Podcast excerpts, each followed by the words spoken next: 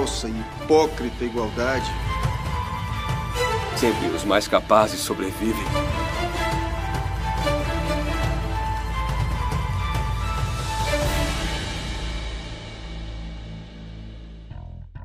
Talento e empenho são suficientes para vencer na vida? Não. Quão bobo você tem que ser para acreditar na meritocracia? Bastante bobo. A meritocracia é a utopia do liberalismo? Isso mesmo. A ideia de que os melhores sempre vencem não cola? Nem aqui nem na China.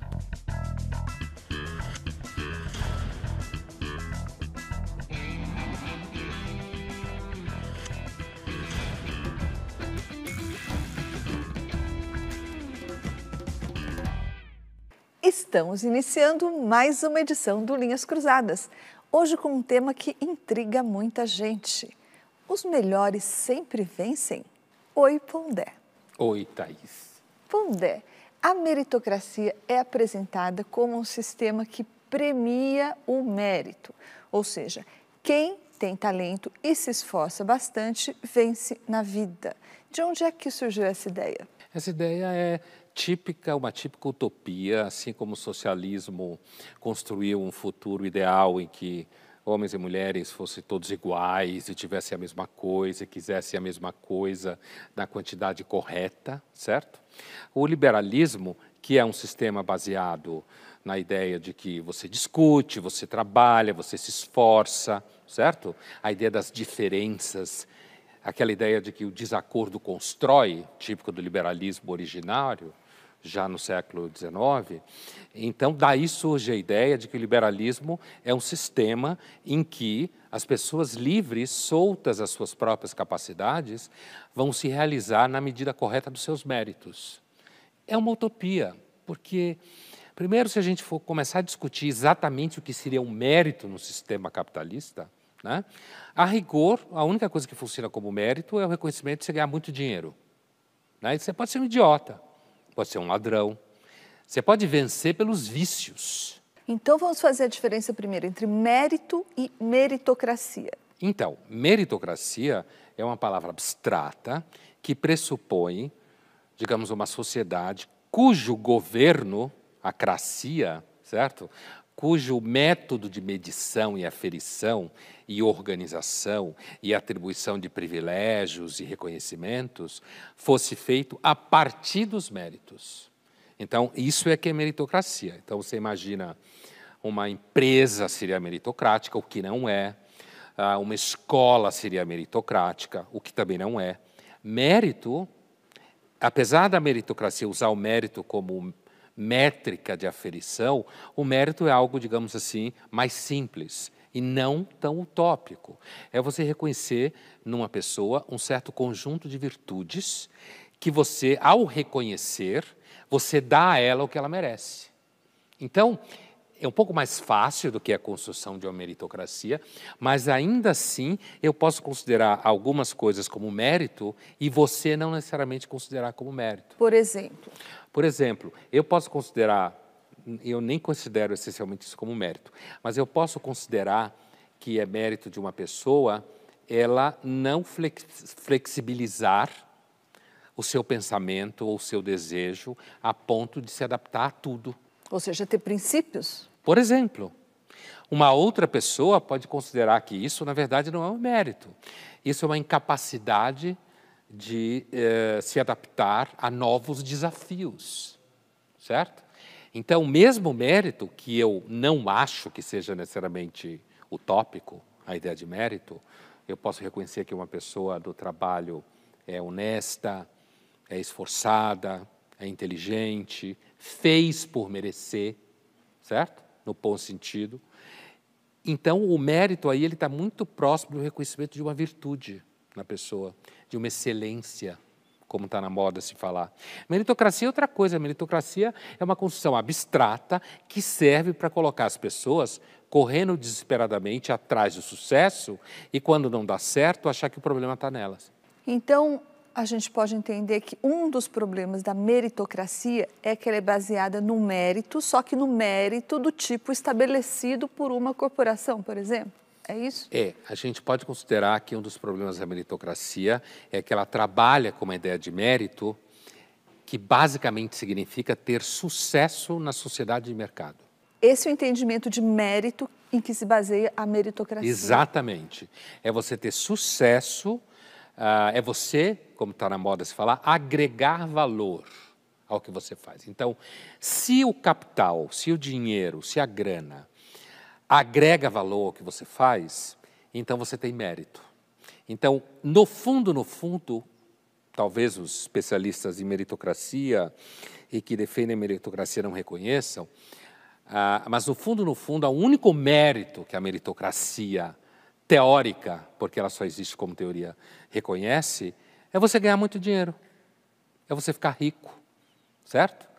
Tanto é que as pessoas que normalmente discursam a favor da meritocracia, que acham que isso é possível, são normalmente ricas ou boçais, ou as duas coisas juntas. Então agora a gente vai ver um VT que combina com essa primeira alternativa aí.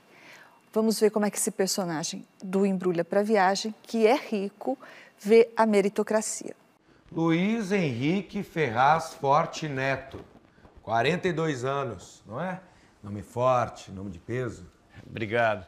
Mas o meu currículo se fez não pelo meu nome de peso, né? Mas sim por muito trabalho. Desculpe, deve ter algum erro aqui no campo profissional. Só tem uma linha. Está escrito Pres... presidente do Grupo Siderúrgico Ferraz Forte. É isso mesmo. Claro. Grupo Ferraz Forte. O senhor é fundador do grupo. Luiz Henrique Ferraz Forte. Claro. Neto. Oi? Neto. Ferraz Forte Neto. Então foi seu avô que construiu o grupo. É, foi ele que construiu, mas eu tripliquei o capital desde que eu assumi a presidência aos 21 anos de idade. O senhor assumiu cedo, hein? eu nunca tive preguiça de trabalhar. Pra você ter uma ideia, aos 10 anos de idade eu consegui os meus primeiros 100 mil dólares vendendo brigadeiro, veja só. 100 mil dólares?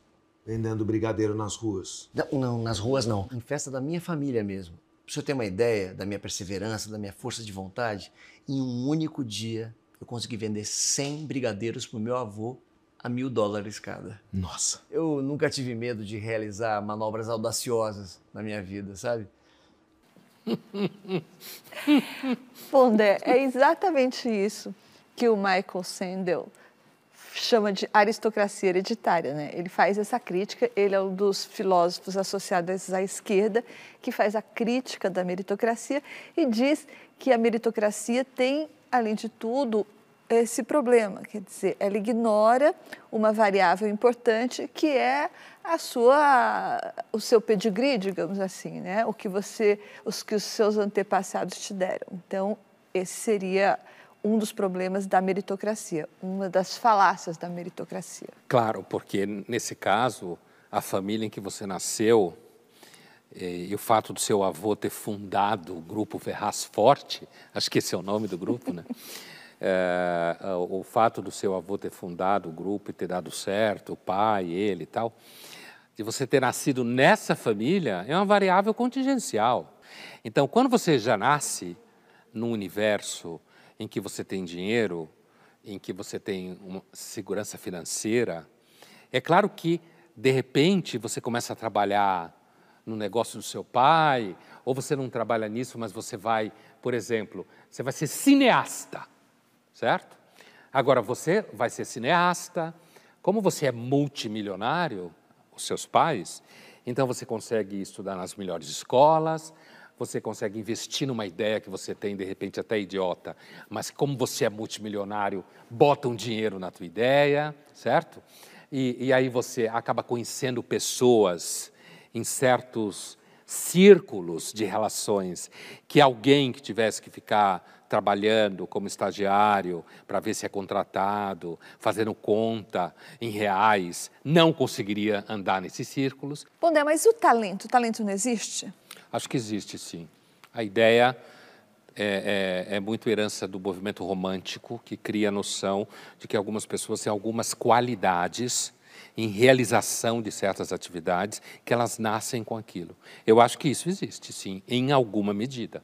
Então vamos ver agora um filme que fala exatamente disso.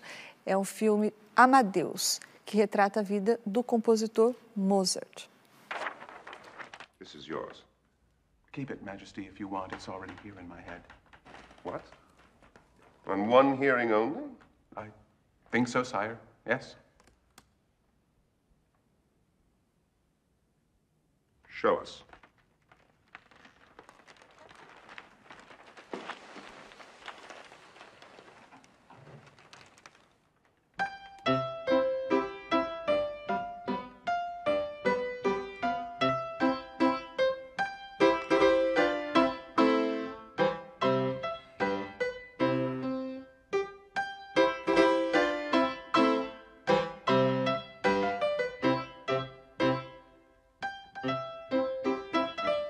Rest is just the same, isn't it?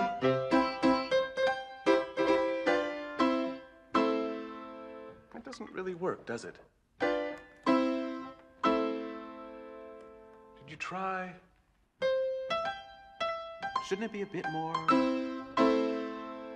Or this? This?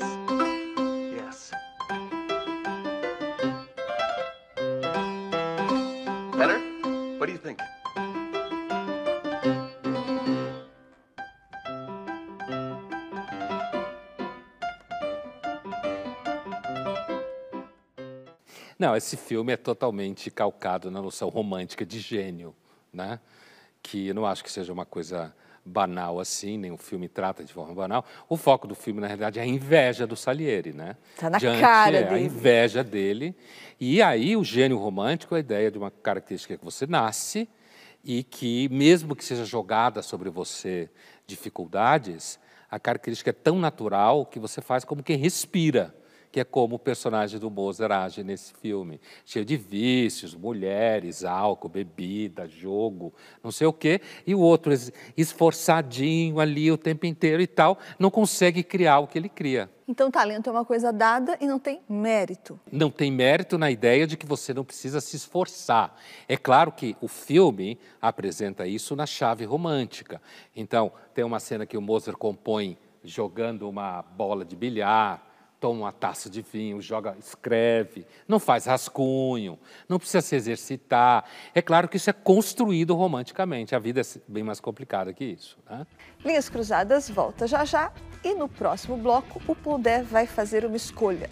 É melhor ter sorte ou virtude?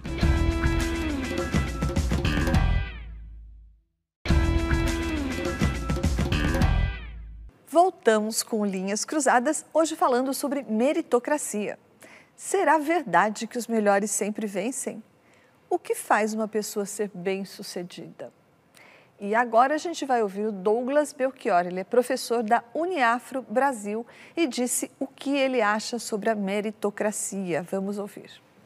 A meritocracia é uma estratégia de legitimação do controle social. E no caso do Brasil, em especial, legitimação do controle racial da sociedade brasileira.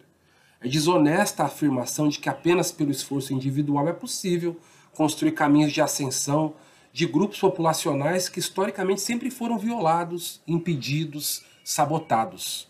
Não é razoável, não é verdadeiro e, acima de tudo, não é eticamente aceitável responsabilizar indivíduos e suas trajetórias, seja de fracasso, seja de sucesso, pelo resultado, sem considerar o contexto social que o cerca.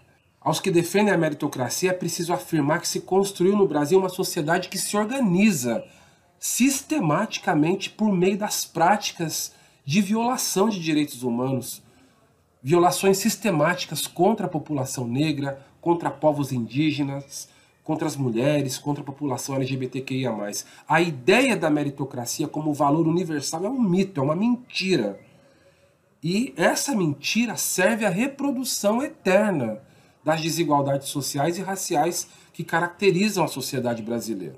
Ao invés de promover a meritocracia, devemos defender a ideia de um Estado comprometido com a redução das desigualdades e a produção de políticas de vida. É preciso seguir esse caminho. O Estado promovendo políticas em grande escala que enfrente as históricas desigualdades sociais e raciais no Brasil. Então, Thaís, eu acho que ele descreveu uma situação social no Brasil fácil de descrever, não fácil de mudar, mas fácil de identificar. Que há desigualdade social, grande parte da população descendente de africanos ou indígenas também, em alguma medida, não têm as mesmas chances que os brancos têm. Acho que isso é fácil de descrever, não é fácil de mudar. Mas se a gente tiver uma sociedade daqui 100 anos que não tenha mais essas desigualdades, que brancos, negros, indígenas, whatever, todos terão as mesmas condições de educação, aí haverá meritocracia? Esse é o problema do discurso dele. Porque o que ele fala é a pura verdade, quer dizer, uma crítica clara da esquerda à meritocracia, situada num ambiente brasileiro específico do problema racial brasileiro e da dessa dificuldade que grande parte da população negra tem de acessar as ferramentas de sucesso material e social na vida. Corretíssimo. Se estivesse tudo igualado, se a gente tivesse uma sociedade igualitária, onde negros, indígenas e todas as minorias tivessem as mesmas oportunidades, aí haveria meritocracia? E já emendo outra pergunta. E a sorte tem o mesmo peso da virtude? Qual que é preferível? Então, Thaís, é, quando eu pensei nessa pergunta para ele, então, se for assim, teríamos uma meritocracia, porque eu acho que o argumento dele, a resposta dele, ela vai até metade do problema. Porque ela está presa aqui no combate militante, que tem razão de existir, mas diminui a percepção do problema da meritocracia como um todo. Eu não acho que uma situação em mundo nenhum chegue a uma igualdade dessa, apesar de que é melhor melhorar as desigualdades. Mas numa situação como essa, em que você tivesse grupos raciais todos mais ou menos equilibrados, eu não tenho nenhuma certeza que haveria meritocracia, porque as pessoas, independente dos grupos sociais, das quais elas vêm, elas são submetidas às mesmas falhas de caráter que todo mundo é submetido. É claro que se você está submetido a uma dificuldade social específica, fica complicado julgar você, já que você, por exemplo, viveu na miséria. Mas, ao mesmo tempo, o problema da politização do debate moral em filosofia é porque a politização do debate moral normalmente retira a responsabilidade moral do agente. É claro que uma pessoa que morre de fome, você não pode julgar ela moralmente como uma pessoa que tem 50 helicópteros. Mas quando você tira essa diferença, aí o problema vai aparecer. E eu diria: não, não acho que meritocracia funcione nem nessa sociedade ideal que todos fossem iguais, porque ainda que exista igualdade econômica e social, as pessoas não são moralmente iguais. Tem uns mais canalhas, uns mais mentirosos, uns mais aproveitadores, uns mais covardes, uns mais generosos, e isso está inclusive embutido nas lutas políticas agentes que fazem as lutas políticas também agem moralmente de modo duvidoso no seu ambiente de trabalho.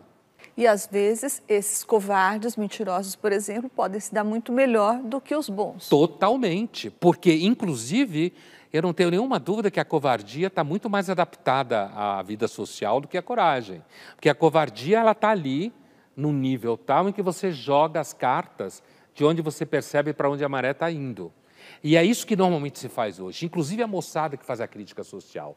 É um mercado. O que não significa que o objeto da crítica não seja verdadeiro, certo? Mas a ideia, esse é o grande problema de você é, meio que é, é, usar esse debate social de desigualdade como um cartão de visita para seu caráter. É provavelmente falso. Eu não acho que haveria uma situação em que todos fossem mais ou menos iguais e a meritocracia funcionasse. Provavelmente iam funcionar, ia funcionar outro tipo de problema. Como você vê pessoas de grupos excluídos, quando vão ascendendo socialmente, elas vão ficando muito parecidas com os grupos que elas criticavam. Com o mesmo tipo de puxada de tapete, de aproveitamento, de mentira marqueteira. Quando eu pergunto para você, se é melhor sorte ou virtude para ter sucesso na vida, a gente primeiro tem que decidir o que, que é virtude, né? Porque existem as virtudes e as virtudes, pelo que eu estou entendendo. As virtudes que o mercado selecionou e as virtudes que o indivíduo considera que sejam virtudes. Então, acho que essa pergunta tem que ser reformulada. É, virtude não? não? é um conceito claro. É claro Isso. que o mercado, o mundo corporativo, usa a tradução de excelência para a palavra areté, do grego, que a filosofia normalmente traduz por, por virtude, mas é possível traduzir por excelência, porque cabe bem na ideia da meritocracia, né? que você tem que vender para o mundo do mercado.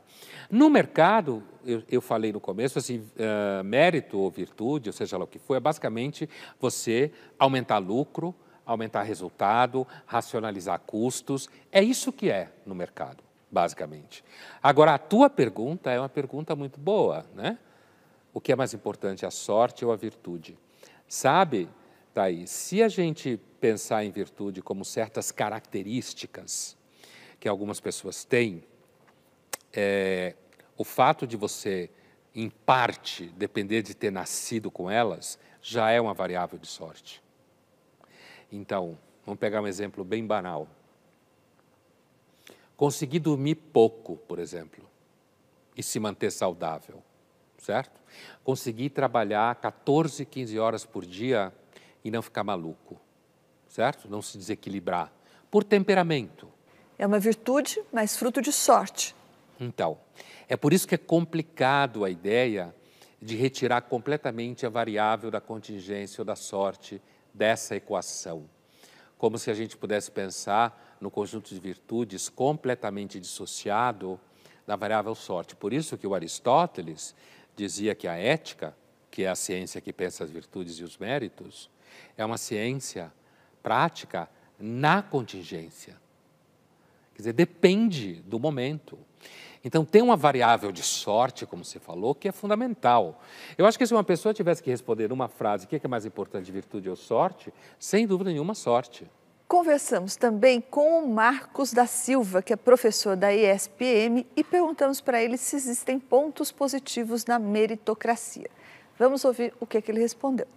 Quando falamos em meritocracia, é preciso compreender sobre que condições esse debate acontece. Do ponto de vista da história social, do ponto de vista da organização social e de alguns fatores estruturais da sociedade, há limitações no debate. Agora, do ponto de vista da liberdade dos indivíduos que fazem parte também dessa mesma estrutura social, a meritocracia torna-se possível. Dizer que a meritocracia torna-se possível não exclui o debate sobre a impossibilidade da meritocracia em função das desigualdades e das questões estruturais que nós carregamos ao longo da história. Pontos positivos da meritocracia é permitir que os indivíduos consigam acessar e consigam realizar os seus objetivos individuais e por méritos próprios e que ao mesmo tempo esses indivíduos consigam dar um retorno para a sociedade a partir daquilo que ele atingiu a partir daquilo que ele almejou, porque ele pode tanto sair de um modelo de sociedade que deu para ele privilégios que o levou a ter acesso meritocrático aos benefícios que ele tem, quanto ele pode ser também um indivíduo que saiu da mesma estrutura social que não o permite ter acesso aos benefícios e por conta própria ele conseguir acessar esses benefícios e retornar à sociedade. Então existem pontos positivos na meritocracia. Não há dúvida que existe o contexto social, como a gente via no primeiro entrevistado, né? Você tem um contexto social que exclui, por exemplo, grande parte da população negra. Sem dúvida. Não tem escola que preste. Mora numa casa ruim. Não entra em universidade. É claro que exclui. Né? Então, você tem esse contexto que já atrapalha. Talvez um consiga porque é uma pessoa que só pensou em trabalho, tirou tudo mais da frente, negociou com o diabo a quatro para conseguir chegar lá. Tudo isso pode ser visto como mérito no mundo capitalista. Agora, um passo adiante é a ideia de que se eu nasci branco, rico, bem de vida, blá blá blá, então eu tenho condição de acessar ferramentas de sucesso que eu devolva para a sociedade aquilo que eu fiz. Ou seja, uma espécie de capitalismo consciente eu acho que o marketing hoje, que a gente já teve outras oportunidades de refletir, eu acho que é o grande narrador da sociedade, é um caso bem típico esse. É você pensar e dizer assim, olha, a meritocracia tem problema num ambiente como o Brasil, porém ela é válida. Dadas certas condições, ela é válida como mérito de produção de riqueza. Porque o marketing, que é o braço armado do capitalismo, ele não pode negar isso. Não pode.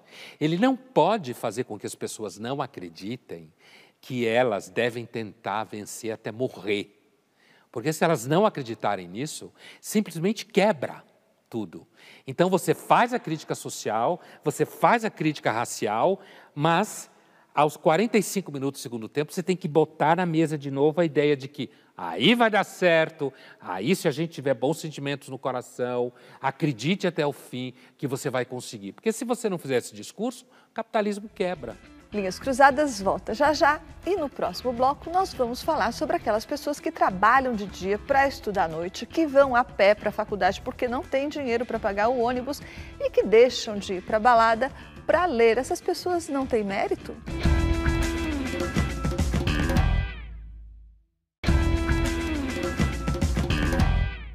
Estamos de volta com Linhas Cruzadas, hoje falando sobre meritocracia.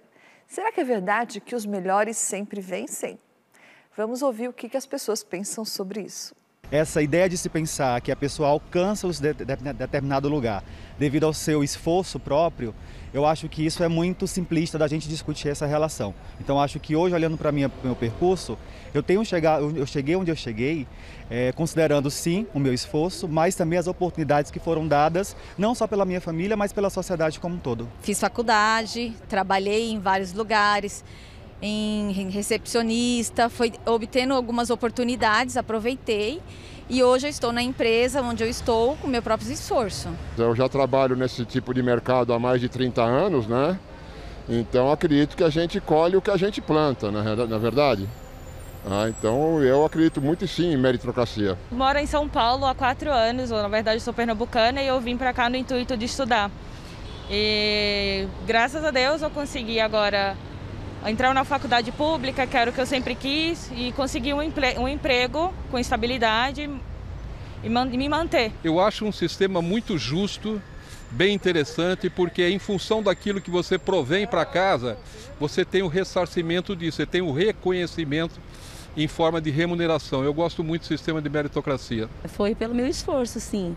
Eu vim para São Paulo com 19 anos e sozinha, né? Minha família mora no Rio e atualmente mora em outro país. E eu tive que me virar sozinha. Fiz faculdade e trabalhei muitos anos em uma empresa grande e adquiri experiência com meu esforço, né? Eu fui correndo atrás. Eu comecei uma, minha carreira profissional bastante cedo, né? E estudei bastante, trabalhei no mercado financeiro também há todo esse tempo, desde, a, desde o início. Então realmente foi por mérito. Foram muitos anos de estudo e muito esforço da minha parte. Por isso eu cheguei onde eu estou hoje. O primeiro passo é a gente buscar educação, crescer, aprender, para depois começar a praticar. E com a prática a gente vem adquirindo um aperfeiçoamento. E isso vem sendo agregado diariamente na nossa construção dessa jornada profissional. Então, sem a meritocracia e sem o esforço próprio, isso não vem sozinho. Grande parte do discurso dessas pessoas, com o fundo de São Paulo atrás, São Paulo é a cidade em que os méritos e os esforços mais são pagos, porque São Paulo é a única cidade capitalista do Brasil, a única. São Paulo é uma cidade em que, se você se esforça, trabalha e dá sorte com as pessoas que você encontra, se elas forem razoavelmente honestas, você pode ter algum reconhecimento mesmo. É por isso que São Paulo é rica. E, ao mesmo tempo, em sendo mais rica, pode dar mais espaço para pessoas é, trabalhar e se esforçar, o que aparece no discurso dessas pessoas. O que eu acho importante é a gente não achar, que eu acho que muitos deles cometem esse equívoco, é compreensível, que é assim, porque eu dei certo, porque eu me esforcei, isso não é meritocracia. É o meu caso que funcionou. Meritocracia é um discurso que é usado como utopia liberal, achando que você pode, sim, entregar a sociedade a um critério abstrato em que todo mundo é regido por mérito. Entendeu? Isso não existe. Não existe porque as variáveis são muito grandes, como a gente via no começo. Então, a pessoa que você se referia, hipoteticamente, que trabalha o dia inteiro, vai a pé para a faculdade, economiza o dinheiro, para não pegar o ônibus, estuda à noite, chega em casa, sei lá, uma da manhã, acorda no dia seguinte às seis. Primeiro já vai ter que ser jovem para aguentar fazer isso, né? Depois tem uma outra coisa que é o seguinte: é claro que essa pessoa tem mérito. É claro que ela tem. Mas isso não vai garantir que ela vai chegar a lugar nenhum, a priori. Uma outra pessoa com menos mérito, menos características positivas, pode passar à frente dela. O que não significa que pessoas que fizeram essa trajetória, que conseguiram encontrar um lugar ao sol, como se fala, que isso também não seja verdade. O problema do discurso da meritocracia é quando você tenta, assim como socialistas, afirmar que as pessoas são iguais, possivelmente iguais, que você pode criar um método de aferição social a partir do mérito. Não pode. Isso não significa que em São Paulo não exista mais reconhecimento do mérito do que em outras cidades do país, por exemplo. Perguntamos para o deputado estadual Daniel José, que tem uma história de conquistas, se ele chegou onde está pelo seu mérito e se a meritocracia funciona. Vamos ouvir o que ele disse. Essa pergunta é uma pergunta muito interessante e para dar um pouco de contexto, né, eu sou filho de uma ex-diarista, minha mãe começou a trabalhar aos 7 anos de idade, trabalhou a vida inteira é, como diarista e nunca teve a oportunidade de estudar e fez questão que a geração seguinte tivesse essa oportunidade, né. Eu também sou filho mais novo de 11, né, e foi por conta de muito do esforço dela de fazer com que a gente tivesse a oportunidade de estudar que eu consegui ter uma trajetória bacana, me formar em economia, em mestrado nos Estados Unidos com bolsa de estudos, é, trabalhado com refugiados de guerra no Oriente Médio, no mercado financeiro e hoje como deputado estadual focado em educação. Né? É, o resultado também não é só do esforço dela, tem um esforço pessoal meu de correr atrás também, de buscar aproveitar as oportunidades que eu tive e também muito do contexto onde eu nasci, que, onde existiam oportunidades é, para serem capturadas, vamos dizer assim, né? Dito isso, eu acredito muito em meritocracia como um sistema de incentivos que empurra todo mundo para frente, pessoas e instituições. E como tudo que é humano, ele não é um sistema perfeito, ele contém injustiças muito sérias, principalmente em, parte, em um país como o Brasil, né? e é papel nosso reduzir essas injustiças. É, e no meu caso, focando em educação, aumentando a possibilidade que cada vez mais jovens, crianças jovens, tenham a oportunidade de se formar e se preparar para o futuro. Beleza? Valeu, obrigado. O Partido Novo, né, que ao qual ele pertence, é um partido que tem um discurso liberal, meritocrático, que os políticos falam por aí que é uma espécie de virgem no bordel, né? Porque é um pouco ingênuo diante da máquina política. A pergunta que eu faria a ele, por exemplo, como deputado estadual, a meritocracia funciona no ambiente político? É evidente que não. Se você entender como mérito sendo você perseguir certas pautas que você considera honesta. Provavelmente no meio do caminho, você vai ter que negociar tanta coisa para conseguir fazer aquilo acontecer? Qual é a garantia que você não vai se perder no meio do caminho? Então, o mundo político, com certeza, é um mundo complicado. E se você quiser transpor a suposta lógica meritocrática do mundo corporativo para o mundo político, você provavelmente vai dar com os burros na água, que é o que acontece com o Partido Novo, inclusive. Mas acho que tem uma frase dele que repete o que você disse, quer dizer, o que você considera um equívoco. Ele diz: a meritocracia é aquele sistema que empurra todo mundo para frente. É exatamente isso que a meritocracia não é, não é? Ela não tem a capacidade de empurrar todo mundo para Não frente. tem, é um equívoco. Por isso que é utópico. É claro que você construiu, se você tem uma sociedade onde mais pessoas podem estudar e, portanto, você dá mais chance para elas, é possível que você tenha mais agentes produzindo riqueza e sucesso. Leia-se São Paulo. É o caso clássico dentro do Brasil. Se existem méritos pessoais, eu posso transformar isso numa tese social, certo? Que é o contrário, mas é o mesmo problema da tese segundo a qual pessoas de grupos excluídos todas são moralmente superiores. É o mesmo erro simetricamente oposto. Então, se você deixar as pessoas lutarem, brigarem, se matarem, as melhores vão vencer. É claro que não. O que não significa que as pessoas poderem mostrar o seu esforço, estudar, trabalhar e conseguir melhorar de vida, não seja verdade em alguns casos. Agora, achar que a meritocracia empurra todo mundo para frente é ser virgem no bordel. Pessoas vão para frente sendo canalhas, mentirosas, fazendo todo tipo de acordo, inclusive no mundo corporativo. Agora nós vamos para o nosso jogo rápido. Quem tem muitas virtudes se dá bem na meritocracia? Não necessariamente. Se você tiver virtudes demais, de repente você não consegue se concentrar naquilo que é ser só competitivo o tempo todo e violento e agressivo. E não me venha com a historinha de ser simpático e empático, que isso é conversa para boi dormir na tal meritocracia. Thaís, os melhores jornalistas sempre vencem? Não, não é Pondé nem os melhores jornalistas, nem os melhores engenheiros, nem os melhores advogados, mas eu acho que os jornalistas têm uma característica aí agravante, que é o fato, bom, eu penso nas pessoas com quem eu estudei na universidade e que eu me lembro de gente muito talentosa e muito esforçada também, mas que não conseguiu destaque na profissão. E eu imagino que isso se deva ao fato de que o jornalismo, como muitas profissões que lidam com muita gente, exige, além de talento, além de empenho, também, por exemplo, habilidade social, não é? Que é uma coisa que outras profissões exigem menos. Por exemplo, veterinários que não lidam muito com pessoas, não é? Hoje em dia lidam, Hoje né? em dia lidam, Com neuróticos, é? donos de pets. e Pondé, por que, que os coaches vendem tão bem a ideia da meritocracia? Porque é fácil, né? Você encanta a pessoa, né? Você enche a bola dela.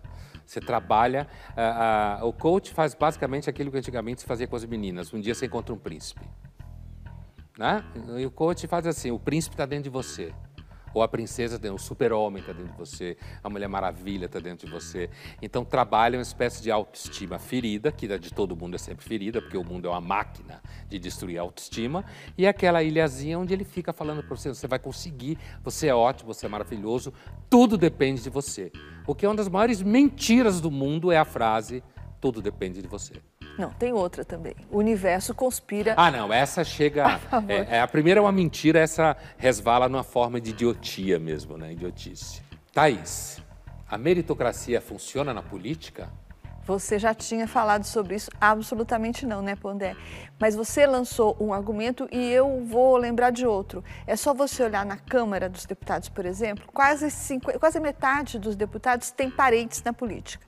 E no Senado é pior ainda, mais de 60% dos senadores têm parentes senadores ou políticos.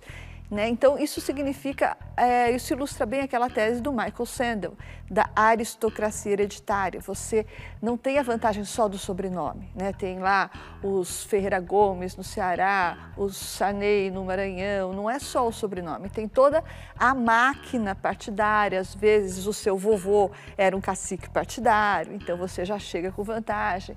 E o resultado é esse: todo mundo na Câmara, todo mundo no Senado tem um parente político, quase todo mundo. Portanto, se há um lugar em que não funciona a meritocracia, esse lugar é na política. Linhas Cruzadas volta já já e no próximo bloco nós vamos falar da política da humilhação.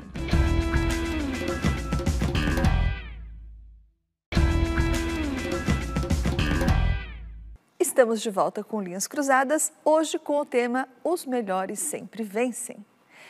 Pondé, se a meritocracia diz que os vitoriosos, eles chegaram lá porque eles são talentosos e eles se esforçaram muito, então o contrário seria verdade também? Ou seja, os que não deram certo é porque eles não têm talento nenhum e são preguiçosos? Não, não, e, e, essa pergunta ela responde justamente negativamente sobre a viabilidade da meritocracia como sistema social.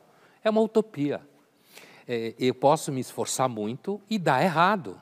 Justa, justamente eu me esforço, eu dei o melhor de mim, como se fala por aí, dá errado. O que não significa que você deve partir do pressuposto que você não deve se esforçar. É, o problema hoje é que tudo tem que virar fórmula. É o mundo do coaching. Né? Tudo tem que virar fórmula. Então, dê o melhor de você porque vai dar certo. Não, mentira. Você pode dar o melhor de você e dar errado. Como você não deve, partindo daí, chegar à conclusão que você deve ser um vagabundo, preguiçoso, irresponsável. Agora, quando eu assumo que a meritocracia como critério moral, inclusive, daí eu chego a essa certa política dos humilhados, que é o seguinte: se você não conseguiu, a vergonha é sua. E aí que está o problema, porque quando você cria isso como uma espécie assim, de contrato social, aí o que você gera nas pessoas é um puta pânico, na verdade. E uma humilhação a indevida. Humilha é essa humilhação que você toma como você tendo merecido ela, que aí é que é o pior, né? É uma humilhação que você toma como merecida, porque você não conseguiu. Isso, na verdade, gera um pânico a priori. Será que vai dar certo? Será que eu vou dar certo? Será que eu tenho as qualidades? É por isso que hoje a estrutura de pergunta que as pessoas mais fazem é: o que eu devo fazer para? É um absurdo. No mundo corporativo, isso é o tempo inteiro. O que eu faço para atingir o equilíbrio? Como que eu atinjo o equilíbrio entre família e trabalho? Meu, você não vai atingir nunca. Achar que você vai encontrar um plano, certo? Na vida, em que você vai ter claramente o equilíbrio aqui entre a família e do lado de cá o seu trabalho, já vai para o saco. De repente, a mulher e o cara têm chances de profissionais distintas, certo? E isso põe em questão a vida afetiva, o que tem acontecido todo dia. Então você se dedica ao trabalho. E tem mais um fator, Thaís, da mentira da meritocracia. É que o impacto da tese cai principalmente sobre jovens. E jovens não têm a mínima ideia do que está acontecendo no mundo. Isso é uma das grandes mentiras de hoje em dia. É fazer com que os jovens achem que eles sabem o que acontece no mundo. Então, eles, aqueles que abraçam a meritocracia, eles tomam decisões que eles muitas vezes vão marcar quando eles tiverem 50 anos de idade. E aí não tem mais jeito. Então, você abre mão de todo tipo de esforço afetivo, que é um terreno fundamental da vida dos seres humanos, o que não significa que você vai ser feliz o tempo inteiro. Felicidade é uma das grandes mentiras da meritocracia. Né? Por si só, é toda uma província de problemas o vínculo entre meritocracia e felicidade. Essa é uma babaquice sem tamanho. Mas imagina que você faz aqui todo o esforço, você abre mão da vida afetiva, toma decisões quando você está lá com 25 anos. Né? Aí, quando você chega com 50 anos, primeiro você pode não ter dado certo profissionalmente, ainda, né? você não construiu nenhum vínculo afetivo razoável, né? e ou você pode ter dado certo, financeiramente, mas se sentir extremamente sozinho, descobrir que, na verdade, dinheiro compra quase tudo, mas tem sempre um resto ali que é um problema, né? e normalmente que o dinheiro não compra vira sintoma na vida dos, das pessoas. Né? Então, por isso que eu acho que a política da humilhação ela é real em vários níveis, inclusive no nível que cai sobre os jovens, que hoje em dia eu acho que nós estamos fazendo tudo para acabar com os jovens. Tudo. É do pai, da mãe, é, é, gerenciando a vida das crianças, que são sempre poucas, o tempo inteiro, querendo que eles tenham meritocracia aos cinco anos. Agora a gente vai ver um trecho do filme O Tigre Branco, que é do diretor Ramin Bahrani, um filme indiano. Ele conta a história de um ambicioso motorista indiano. Vamos ver um trechinho. चला हलवाई सर ऊँची जात है नीची? हमारे सारे नौकर तो ऊँची जात के। What is this caste madam पीता है। नहीं sir in my caste we never drink sir what do you do चोरी। हलवाई। तू तो मिठाई बनाता है। जी sir that's why you are so sweet to us you cook suddenly sir very well like what sir all kinds of sweets sir gulab jamun rasgulla हो गया लड्डू रसमलाई काजू बर्फ़ी जो भी आप चाहते हैं The driver can cook too. Only in India. Can you start tomorrow? हाँ, not so fast, bhai. We'll have to check on his family first. पगार बता सर हमको पैसा उसा नहीं चाहिए sir you people are like father and mother to me how can I ask for money from my parents sir 1500 a month नहीं sir बहुत ज़्यादा हो जाएगा give me half of that sir it's enough if we keep you beyond 2 months it will go to 2000 And you only drive me. जी sir Esse filme é uma história de uma violência gigantesca. Não vou dar spoiler, porque tem gente que fica brava, né? Mas é uma história de, de uma violência gigantesca que você, quando assiste, você passa até por um processo catártico. Porque esse, essa conversa sobre castas e a associação entre ser de tal casta e ser confiteiro, isso na Índia é um problema, né? porque é é uma espécie de determinismo social associado a uma suposta crença metafísica, que tem a ver com a evolução, a suposta evolução da, que a pessoa tem ao longo das suas encarnações e tudo mais.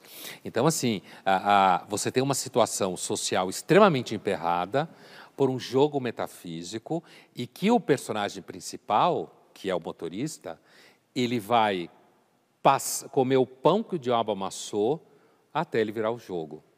Então, o mérito que ele tem é seguramente o mérito dos desgraçados, que aprende uma lógica dos opressores, no caso da história, e aprende a falar a mesma língua. Mas então o mérito dele passa por um certo mau caratismo, é isso? Ou um pensamento estratégico? É, é, é, é uma situação em que, às vezes, o bom caratismo é um luxo que você não pode se dar. Para ter sucesso. Para sobreviver, às vezes como um ser humano que não é tratado, eu não diria nem como cachorro, porque hoje está fora de moda, né? Tem cachorro mais bem tratado do que ser humano, com certeza. Mas para você não ser tratado como capacho, continuamente humilhado o tempo todo, né? Você às vezes, às vezes o bom caráter não é suficiente. Então, quando a gente começou o programa com essa pergunta, será que os melhores sempre vencem? Parece claro até aqui que nem sempre os melhores vencem. Então, quem é que vence? Olha, Thaís, é, eu acho que não existe fórmula para dizer quem vence, né? Inclusive porque você só consegue dizer quem vence depois que alguém venceu. E mesmo assim, esse venceu é um gerúndio até certo ponto. Né? Então, acho que não dá para dizer quem vence, porque são muitas variáveis em jogo. E aí reside a mentira clássica de hoje em dia. Dizer que alguém sabe o que você tem que fazer para vencer. Uma outra mentira é você pegar uma pessoa que venceu e tentar transpor esse modelo de vida que ela teve para os outros. É outra mentira. São contextos muito específicos. Eu acho que, na realidade, a gente devia pensar com relação às pessoas que vencem, é que, seja lá no que você venceu, o fundamental seria você agradecer. Quem vence devia agradecer. A quem? Agradecer re reconhecer as pessoas que deram espaço para você, não porque elas te amavam necessariamente, mas porque elas te deram espaço. Né? Alguém que reconheceu uma habilidade que você tinha, pode ser na faculdade, na escola, no trabalho, na empresa, sei lá. Né? É, agradecer uh, se você teve pai e mãe que conseguiram manter você razoavelmente na linha quando você era jovem e achava que entendia o que estava acontecendo no mundo certo? Não ter pais imaturos, por exemplo, que hoje é muito comum. Agradecer a sorte, apesar que não tem nada do lado de lá. E a função disso não é essa idiotice da gratidão que anda por aí, agradeça que você dorme bem. Né? Quando eu digo isso, eu acho que é um pouco. Isso mantém você distante de uma certa masturbação muito comum hoje, é que você fica remetendo o seu sucesso às suas qualidades pessoais. A si mesmo. A si mesmo. E fica essa espécie de punheta consigo mesmo, essa masturbação consigo mesmo, porque muito provavelmente quase todo mundo que tem muito sucesso, seja lá no que for, deve muito mais a outras variáveis do que ao si mesmo.